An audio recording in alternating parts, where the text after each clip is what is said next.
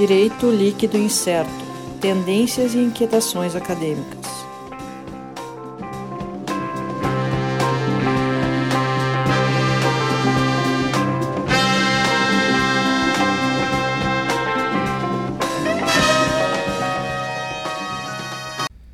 Olá pessoal, então estamos aqui começando nossa primeira edição do nosso podcast Direito Líquido Incerto. Né? Nosso podcast aqui que vai tratar dos assuntos da pesquisa jurídica, do direito e assuntos em geral da vida acadêmica. Né? Eu estou aqui, eu, Sandro Moraes, este que vos fala, na companhia aqui do meu ilustre colega Sérgio Gilé. Olá. Também o nosso outro colega aqui, Alisson Capelari. Olá a todos. Tá. Então, assim, uh, vamos começar aqui. Hoje, o nosso assunto de hoje é a questão de direito do trabalho. E como é a nossa ideia aqui nesse podcast Direito Líquido e Incerto, é trazer aí as pesquisas mais recentes, as ideias mais novas em relação à matéria de jurídica, né? Uh, e realmente uma das linhas de pesquisa aí que a gente tem visto bastante coisa em relação às questões de tecnologia, de novas relações de trabalho e a aplicação disso uh, em relação ao direito. Né? Então a gente tem um, um modelo de direito do trabalho que ele é basicamente voltado para aquela questão originado naquele direito do trabalho, naquele modelo de trabalho da Revolução Industrial, aquele típico daquela situação do, do trabalhador, daquele confronto entre o trabalhador que vendia sua força de trabalho para o empregador, o capitalista detentor dos meios de produção, e dentro dessa estrutura se formou a maior parte da legislação trabalhista, né, toda a legislação trabalhista em geral, formada a partir desse tipo de trabalho. Né? E aí a relação de emprego típica desta, de, desse modelo. Mas aí surge a questão que a gente trata aqui nas nossas pesquisas atuais, justamente uh, essas as novas relações de trabalho, a coisa que a gente vê aí corriqueiramente, modelos de trabalho diferentes, Uh, não temos mais a relação de emprego, aquela típica relação de emprego, todo mundo já pega aí o seu Uber, já sabe como é que é justamente esse mesmo, esse próprio modelo, até a palavra, a empresa Uber acabou dando nome a um sistema, né? Hoje a gente fala muito em uberização do trabalho justamente em função deste modelo que a Uber aplica e que é completamente diferente daquele então que a gente tem como origem. Né? A gente tem a ideia uh, original de um modelo de trabalho, de uma relação mais rígida, mais dura, tipicamente da sociedade, daquela sociedade industrial. Então, como é que se dá isso aí? O que, que a gente pode trazer então para hoje? Né? A grande questão que a gente aborda aqui é uh, a questão da relação da tecnologia com o trabalho. Então, Uh, de fato, tecnologia, a, a, a, tecnologia é uma forma, é, é, um conhecimento aplicado para a transformação do mundo. E isso tem muito a ver com o trabalho. O trabalho também, o, o ser humano, ao fazer o trabalho, ele aplica a sua força de trabalho e a seu conhecimento para a transformação de um produto para ter uma, uma utilidade, né?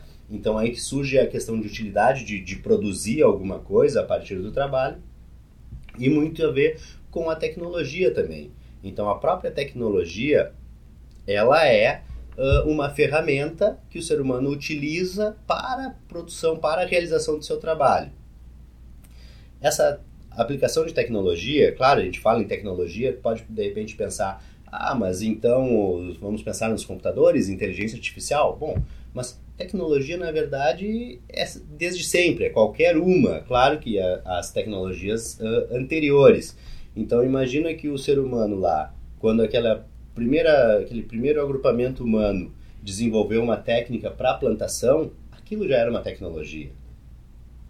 A técnica de plantação, a criação de animais, o desenvolvimento de roda, de fogo, a descoberta, a manipulação do fogo, tudo são tecnologias que aos poucos foram sendo incorporadas à sociedade e a sociedade passa a ter então uma, um, uma produção, uma, uma forma diferente a partir dessa influência dessas tecnologias.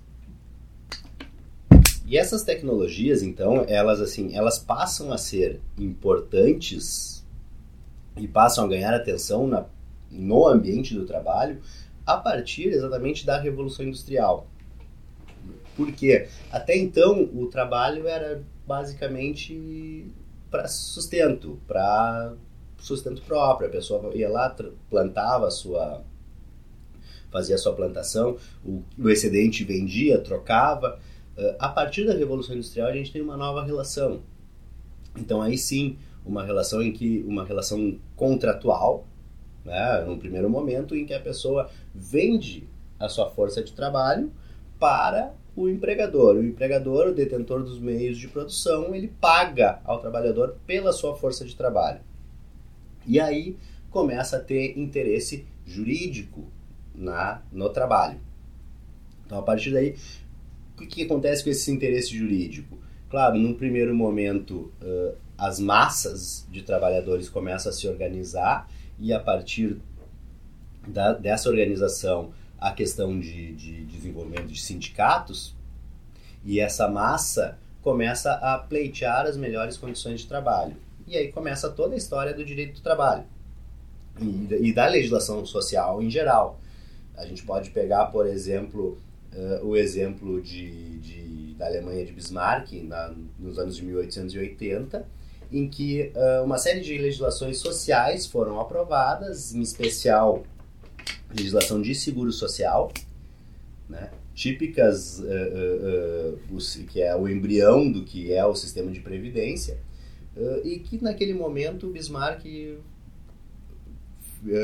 pensou nessa legislação também como uma forma de contenção social, né? para evitar justamente que os trabalhadores, e, e ali tinha o espectro do comunismo avançando pela Europa, né? Então, uma forma de contemporizar isso aí, de segurar isso aí, justamente é essa questão de uma legislação de uma proteção social. Isso desenvolve ao longo do tempo o direito do trabalho, então, tem essa base dentro dessa sociedade, dessa forma de produção. O que, que acontece? O que, que nós temos hoje em dia? Hoje em dia a gente já fala em quarta revolução industrial. Né? Então, uh, já são tecnologias muito mais avançadas e que modificam completamente a forma de organização desse trabalho. Né? A gente tem aqui exemplo de hoje, atualmente, tecnologias disruptivas. Né? Todo mundo fala em tecnologias disruptivas, aquelas tecnologias que quebram completamente o modelo anterior se pensar, o exemplo que eu gosto de citar é o do telefone celular. Se a gente pensa assim, eu tenho um telefone, um telefone fixo. Eu evoluo isso para um telefone celular. Agora eu posso fazer a ligação em qualquer lugar. Mas eu dou um passo mais adiante e tenho uma tecnologia disruptiva que é o smartphone, porque eu deixo de usar ele como um telefone e passo a usar como uma ferramenta de comunicação, de vídeo, de rede social, etc., de produção. Então, a evolução do telefone fixo para o telefone celular é uma evolução evolu é, pleonasmo da evolução evolutiva, uma alteração evolutiva na tecnologia. Quando eu passo do celular para o smartphone, eu tenho uma situação de tecnologia disruptiva, que eu mudo completamente a forma de relacionamento da pessoa com essa tecnologia. Basta ver Uh, hoje tu usa o telefone celular, o smartphone para tudo, menos para fazer ligação. A gente conta nos dedos as pessoas que ainda fazem ligações. Até para gravar podcast. Até para gravar e ouvir o podcast. Ouvir então tu tá ali com um, tele, um, um aparelho que originalmente a ideia dele era para falar, e fazer uma ligação. E até fazer de conta que tá prestando atenção no coleguinha. Também, também. também. Isso mesmo, estou vendo isso aí. Mas. Uh... Mas vocês não, desculpa. então, seguindo, onde é que eu estava parando? Eu comecei a viajar nessa coisa. Então, uh, uh, a ideia de que essas tecnologias, elas, a partir dessa aplicação delas no mercado de trabalho, a gente muda completamente a forma de trabalhar. E aí a gente tem aqueles exemplos clássicos de falar que é a maior empresa de transportes, apesar de não se dizer empresa de transportes por causa de tributação, uhum. mas a maior empresa de transportes de hoje do mundo é a Uber e ela não tem a propriedade de nenhum veículo. Né? ou talvez tenha um ou outro autônomo lá nos Estados Unidos em teste. A maior uh, empresa de locações é o Airbnb, não tem nenhum único imóvel. Né? Uh, então a sociedade está completamente diferente e a gente não pode então mais pensar no direito, no direito do trabalho, nesse que é o que a gente está tratando hoje, da mesma forma. Né? Uh, é uma questão difícil da gente pensar em proteção uh, ao emprego, a relação de emprego, que hoje a gente não tem. É uma relação que a gente não tem e, e a própria, talvez a, a própria sociedade, as próprias pessoas já não querem mais essa relação. É, é, é uma questão que muita gente já não, não, não quer ser empregado. Não é mais uma aspiração como era há 50, 60 anos atrás. Era uma aspiração da pessoa ter um emprego fixo. Hoje as pessoas não. O que menos querem é o emprego fixo, é a possibilidade de mudar, de alternar, de se reinventar numa perspectiva uh, de uma sociedade mais dinâmica, uma sociedade que realmente a gente não tem uma, uma coisa linear, né? a gente não tem mais aquela ideia do trabalhador ficar 30, 40 anos numa mesma empresa fazendo a mesma atividade para então se aposentar. Ah, então, então, como a gente está falando, essas mudanças, essa tecnologia, essa mudança no, na nossa sociedade, no nosso ambiente, ela tem que ser de alguma forma se refletida no direito. E isso me parece que há alguma ainda dificuldade e, e de fato o direito ele tem por sua essência sempre vir atrasado, ele sempre vem depois do fato acontecido que ele regulamenta. E neste momento que a gente tem então uma velocidade muito grande nessas transformações, o direito, esse, essa, esse atraso do direito está ainda um tanto maior. Mas basicamente essa é ideia dessa, dessa de pensar em uma reformulação, a gente tem que pensar de uma forma diferente. Todo o modelo, não só de direito do trabalho, mas as implicações dele, então as implicações uh, uh, nas relações de emprego, as implicações no direito previdenciário, especialmente, que tem muita vinculação, o direito previdenciário hoje, ele ainda é estruturado em cima do trabalho, né? E, e, essa mudança nesse mercado de trabalho, a questão de automação, de inteligência artificial, uma série de estudos que falam em, em fim dos empregos, fim do trabalho, que isso tudo tem que ser pensado ali. A gente tem e é um objeto da pesquisa, um dos objetos de pesquisa aqui que a gente está trabalhando.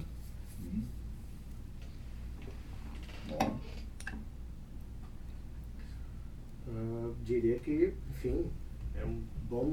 É, é, foi muito bacana toda a linha de raciocínio que o Sandro desenvolveu. E assim, uh, chegar nesse ponto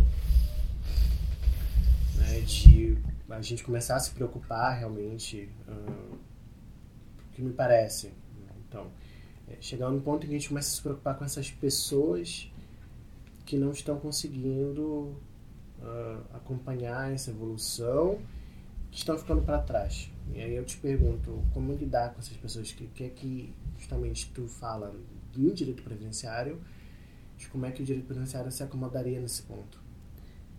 é bastante complicado mesmo.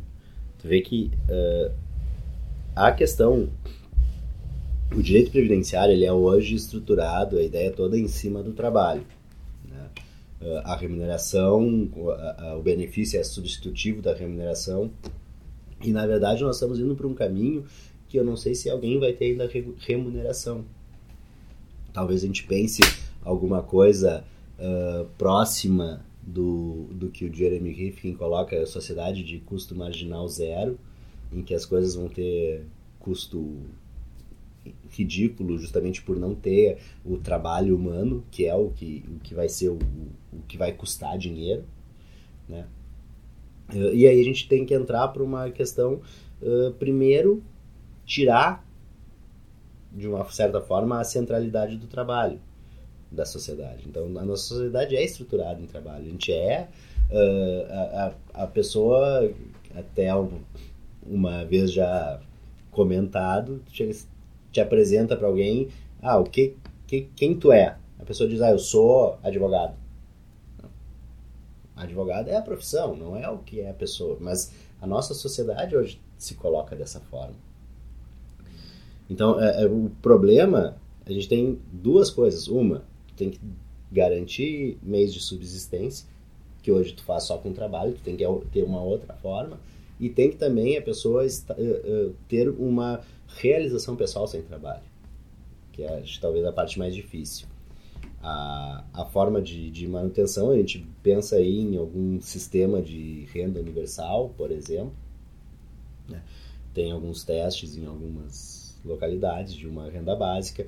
Uh, isso possibilita que a pessoa tenha uh, aquele mínimo para uma dignidade, para viver com, dignamente.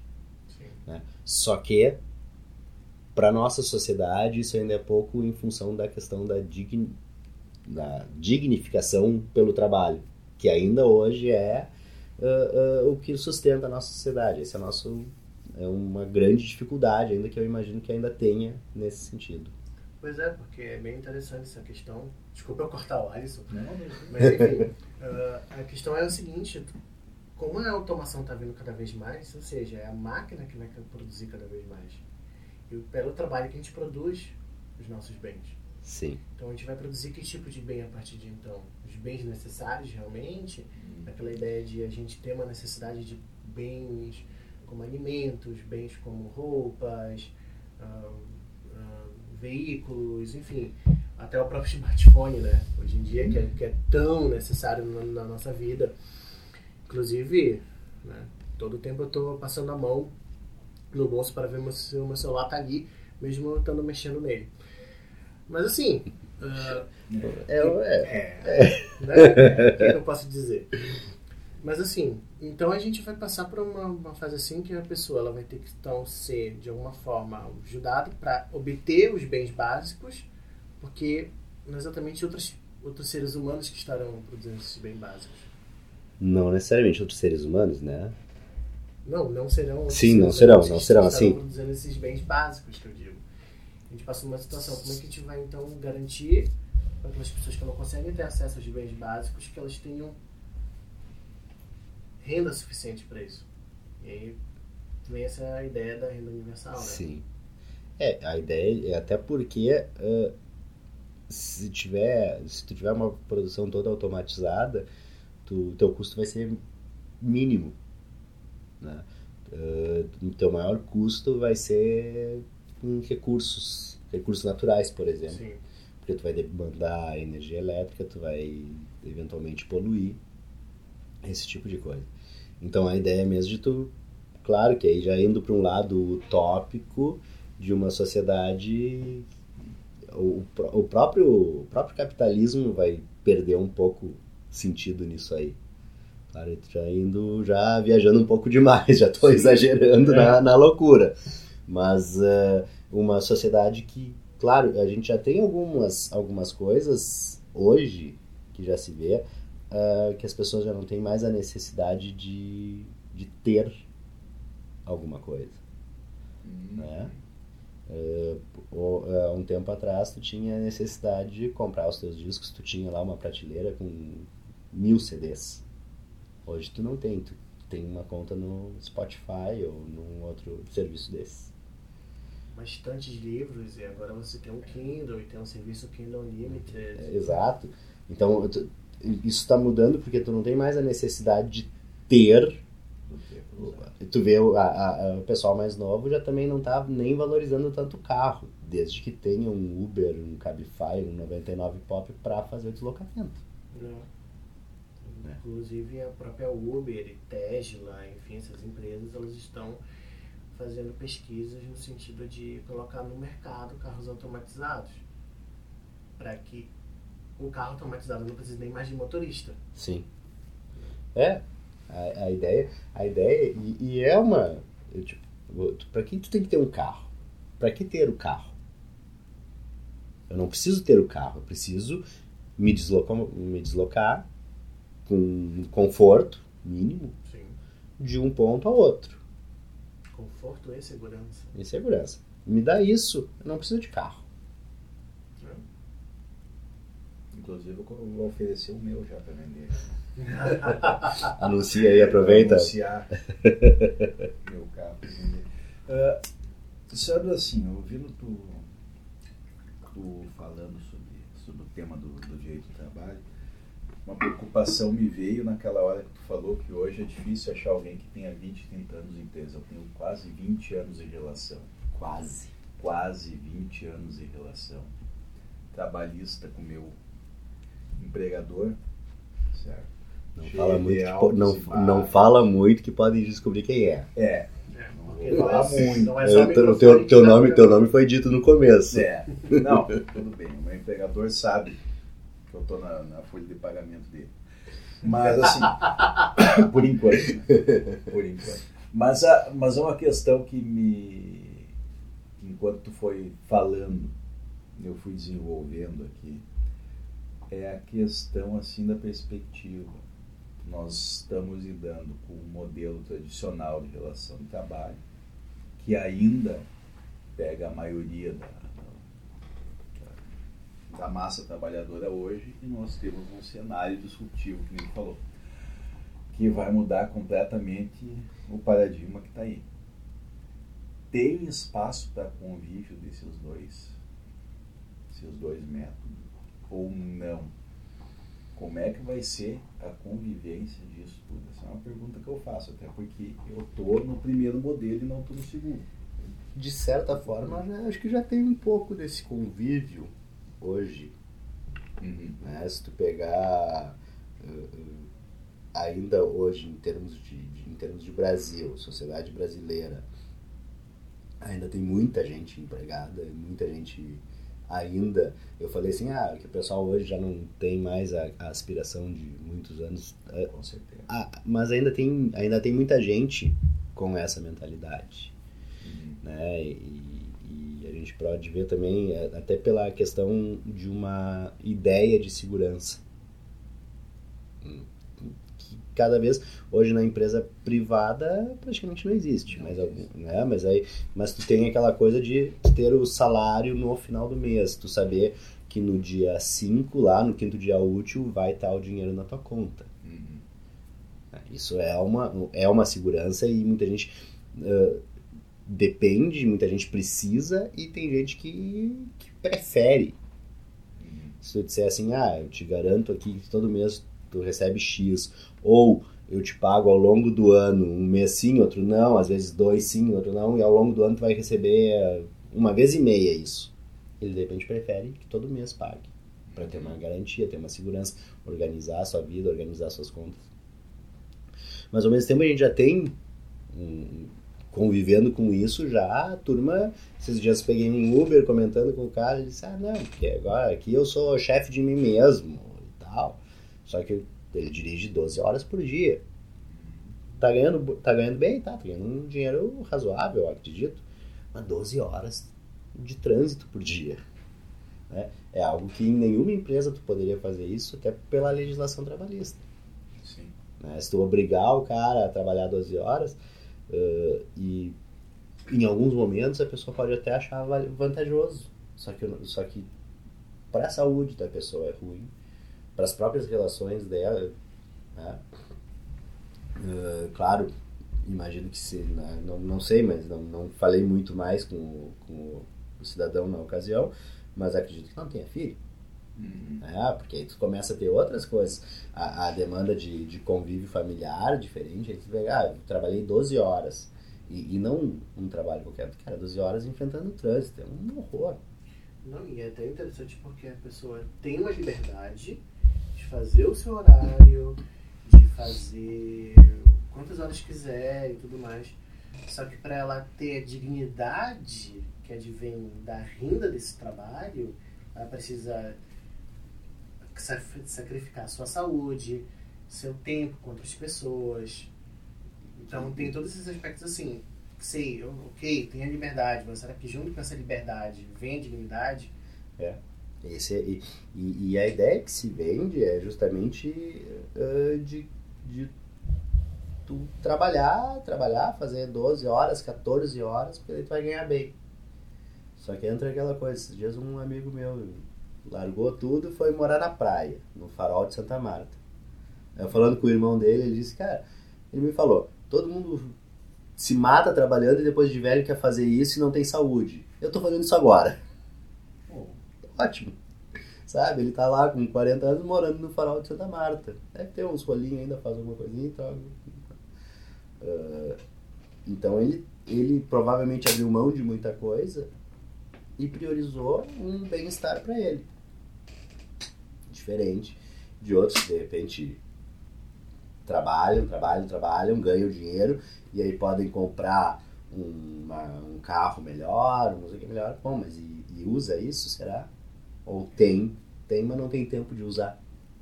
É, e aí é a gente até entra em uma outra questão que é em que medida você está realmente necessitando de, de esses bens aí que a pessoa quer comprar que são mais caros. Claro, e a gente entra numa questão filosófica de sociedade com, com consumista e tudo mais, que, enfim, não cabe exatamente agora a gente adentrar esse Até assunto. porque a gente pode levar, ficar umas duas, três horas falando aqui. fazer uma série de programas. Exatamente. Mas, assim, é, acho que também vai, vai dessa ideia também da pessoa ter consciência do que é realmente necessário, do que é supérfluo, não sei. Mas aí é, como eu disse, né? Entrar em questões que vão fugir do nosso escopo agora, que demora aí, a discussão seria, enfim, adentro. Uhum. Só que assim, ah, essa questão, então, né? tem a liberdade garantida, porque a pessoa faz seu horário, é chefe de si mesma, mas será que ela tem dignidade? Uh, a renda universal, uma renda mínima, enfim, ela viria para. Ela poderia equilibrar, então, isso? A dignidade com a liberdade? Nesse eu, ponto? Eu, eu acredito que seria interessante para isso. Seria interessante. Justamente para pessoa. Porque, assim, essa. Quando falam em, em, renda, em renda básica universal, né, que é o, o, termo em inglês até é UBI, Universal Basic Income. Então, uh, quem é contra, normalmente fala, ah, porque aí o cara vai ser um vagabundo, não vai querer fazer nada. Uh, pelo, só que alguns estudos apontam o contrário, que a pessoa quer ir além daquilo. E aquilo dá a segurança básica para ela, para ela poder fazer essas outras coisas. Sim. E até uma coisa que o pessoal adora, moderna, aquela coisa de ser um empreendedor. E esse tempo eu estava lendo uma, um, um texto sobre isso, justamente que isso possibilitaria uma série de pessoas que poderiam ser empreendedores, que hoje não são, porque não podem abrir mão de um emprego que lhe garanta o, o salário. Sim. Essa situação é bem interessante porque eu vi alguns episódios daquele programa Shark Tank, em que Sim. são investidores que recebem Sim. pessoas para startups, enfim, para ver se vão investir naquelas empresas que estão começando. E alguns chegam ali dizendo, olha, nós temos essa empresa, o produto é bacana, a gente está atendendo o mercado, só que a gente queria expandir e tudo mais. Uma das perguntas que eles fazem, o pessoal dos investidores, é Tá, mas você está dedicado à empresa ou você tem uma renda fixa, você, você tem um emprego e tudo mais? A pessoa, algumas das pessoas dizem, olha, gostaria de me, também de dedicar mais à empresa, só que eu tenho uma, uma renda fixa, eu tenho um emprego para poder ter uma dignidade de vida. Com certeza. Então, é interessante isso, é aquela ideia, como se, ok, quero viver da minha arte, quero vender minha arte na praia, mas também não quero morrer de fome. Então, Sim. viria uma renda básica para pelo menos me garantir alimento, digamos assim. Mínimo. Mínimo, luz, água e, e, e, alimento, enfim, digamos assim. Mas se eu quiser ler, se eu quiser comprar um smartphone melhor, se eu quiser comprar meu videogame, se eu, se eu quiser ter uma roupinha melhor, essa renda eu já tiro da venda da minha arte, digamos assim. Né? Hum, só utilizando o meme de vender minha arte na, na É, não, e a ideia é justamente poder desenvolver o potencial das pessoas. E, e muitas vezes uh, as pessoas têm um potencial que não são, uh, vamos dizer assim, não é comercialmente viável. Né? Mas é uma coisa que realiza a pessoa, que dá a realização. Sim. Muito mais do que um trabalho. Né? Então, uh, quando, quando tu falou, falou em vender arte, claro, tu imagina um, uma pessoa que tem uma vocação para ser artista. Sim. Né? A gente vê uh, uh, quantos, se tu andar ali e vai numa peça de teatro, se não é atores globais, quantos dali sobrevivem do teatro? Pois é. É, Tá? É. E, e aí tu tem um, um- talvez um enorme de um talento, mas tu não consegue desenvolver, por quê? Porque tu tem que trabalhar. E tu vai poder só, de vez em quando, tu não, tu não vai poder ah, expandir o teu. trabalhar mais a tua técnica. Por quê? Porque tu tem que passar oito horas por dia num emprego. Que muitas vezes tu não gosta. Eu vejo isso acontecendo com drag queens, por exemplo. Tem emprego fixo porque tem que, tem, tem que comer, tem que sobreviver, mas se pudesse, se, se, se fosse possível só viver da arte drag, viveria, Sim. sabe? Assim, não é todo mundo que é o RuPaul. É, que é uma, RuPaul, ou que ganha todo ano Sim. uma edição, uma temporada de RuPaul's Drag, drag Race para poder, enfim, viver de drag. Ou então, ah, um outro exemplo, ah, que tá me fugindo agora, enfim. Não, Mas, mas enfim. artístico em geral tem disso. Ah, sim, le- lembrei, lembrei. É o fato de o ator de teatro, ele é o pobre que faz arte para rico, porque geralmente são pessoas mais instruídas que vão ao teatro. Pessoas mais instruídas geralmente são pessoas que têm mais poder aquisitivo. Com certeza. É a, o arte feita pelo pobre para os ricos. É até interessante isso. Músico. Músico. Músico. Músico que tem que fazer música ruim pra fazer sucesso. É. Ah, isso. É, vinde aí juntos e Shallow Now. O que, é isso? cara? Isso aí, isso aí é, é- é música líquida. música É líquida. música líquida, música pós-moderna. Não existe fronteira de, de idioma mais. Não, o- São o- vanguarda. Não, pô, mas eu não tenho problema em, em- misturar idiomas, o mas tem que fazer sentido. Juntos Aí é outra, aí é outra coisa. agora. Aí é outra coisa. Together e Shallow Now. Nós estamos, É, estamos voltando aqui pro rolo Voltando, da, da tá. conversa aqui. Essa, essa, essa renda universal ela seria, vamos dizer assim, bancada pela Previdência.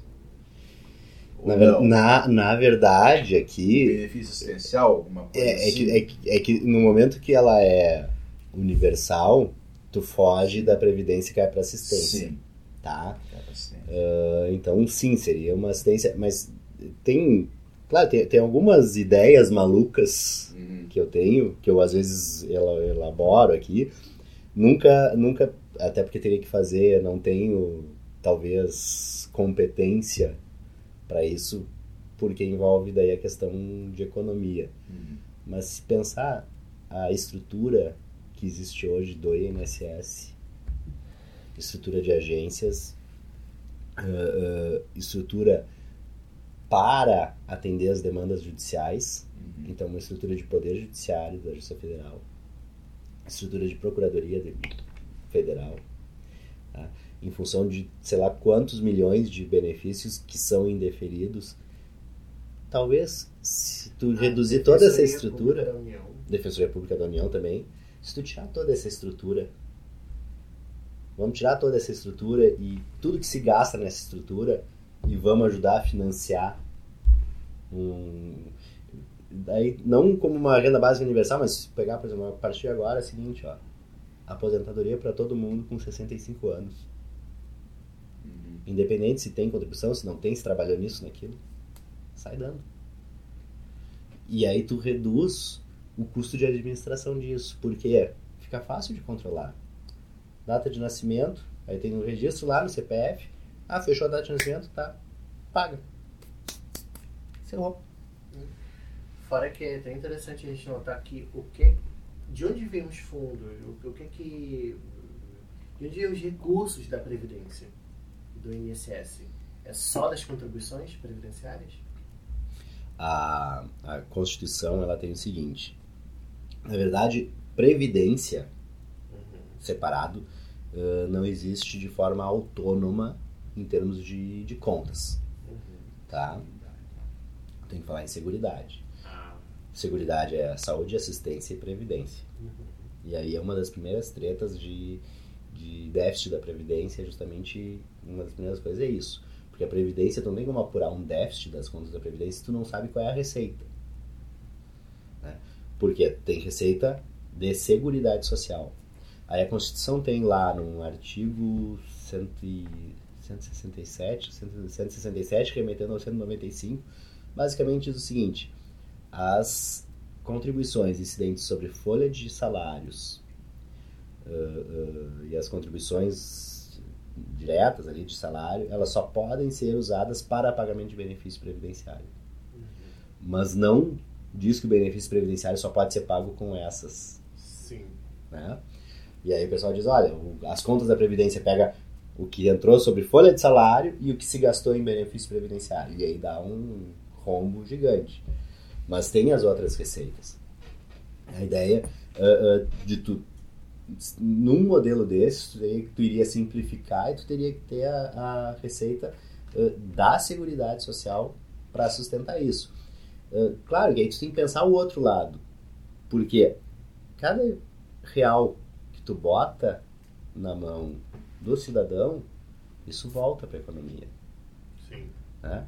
Porque o, o, a pessoa que receber mil reais, ele vai gastar em comida. Vai lá no mercadinho e vai comprar comida. E vai girar a economia. Uh, tanto que, assim, hoje, em dados, assim, em cidades pequenas no interior, uh, é mais de 50% dos, dos municípios que dependem da economia dos benefícios previdenciários que é o que gira a economia da cidade. Sim. Que é quando entra o pagamento da aposentadoria, o, o tiozinho aposentado vai lá no mercadinho e compra, e aí o cara do mercadinho vai pagar o salário do funcionário, vai pagar não sei o que, e vai girando a economia. Então esse dinheiro acaba voltando. É, esse, esse dinheiro que tu bota, o cara não vai pegar e fazer uma poupança. Ele vai botar para girar. Né? Então esse, esse é o sentido dessa. Né? Uh, talvez valha muito mais a pena esse tipo de dinheiro que circula do que dinheiro em outras coisas que, que não são usadas. Sim. E tem outro detalhe que não é, tem muito a ver, mas é interessante de ver né, essa questão econômica e Estado. Estados novos como Roraima, Amapá, Tocantins, enfim, são estados que logo no seu início a economia gira em torno de haver funcionários públicos. É o funcionalismo público que gira a Sim. economia. Sim. Né? Tenho, tenho a experiência dos meus pais que foram para o estado do, do Amapá. Uh, muito concurso público, Eldorado do, dos concursos, porque é estado novo. Hoje são aposentados pela, pelo estado, mas via-se, a maioria das pessoas tinha algum emprego público uh, e via-se também uh, o quanto o crédito na praça era mais garantido, digamos assim. Por quê? Porque o salário do funcionário público é uma coisa certa, porque o funcionário público tem estabilidade e tudo mais. Era.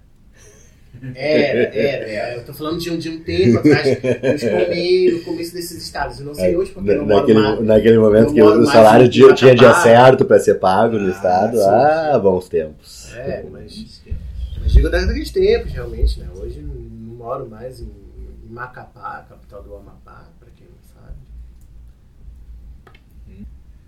Sandro, tá tudo bem. Me diz uma coisa, quem, para quem quiser se aprofundar nessas questões a respeito dos novos cenários do direito do trabalho, renda mínima universal. Uh, tu tem alguma, alguma dica, alguma indicação de obra, alguma coisa que o pessoal possa correr atrás? Bom, eu, eu já citei, enquanto falava, citei o Jeremy Rifkin, tem uhum. interessante, ele tem uh, O Fim do Trabalho, é, tem edição em português, Uh, tem, acho que também tem edição em português uh, Sociedade de Custo Marginal Zero dele. São bem interessantes nessa linha. O Domênico De Masi tem alguma coisa do que ele já começou lá no Ócio Criativo, bem conhecido, e tem um livro mais recente dele que eu não sei se chegou a ser lançado aqui no Brasil, eu tenho uma edição em italiano, que é Lavorare Grátis, Lavorare Tutti. Hum. Né? Uh, e algumas coisas também do, do Yuval Harari, principalmente no 21 lições para o século 21, ele trata hum. um pedaço, ele trata bastante essa questão de uma sociedade de pós-trabalho, é bem interessante. E nada de Byung-Chul também. É um filósofo do momento? Ah, também, também. A Sociedade do Cansaço é bem interessante para essa. um pouco para essa, essa linha. Então. É, tá bom. Então é isso? Mais alguma consideração? Não, é isso. Foi certo. Foi muito então, bacana. enfim. Então esse. Vamos encerrando aqui essa primeira, primeira uhum. edição do nosso podcast. E já convidando aí o pessoal a continuar ouvindo, nos acompanhar isso aí, gente. Se gostaram, continuem. Se não, problema de vocês. Fazer tá. o quê? Tá bom. Então tá. Até mais, pessoal. Valeu. Tchau. Tchau.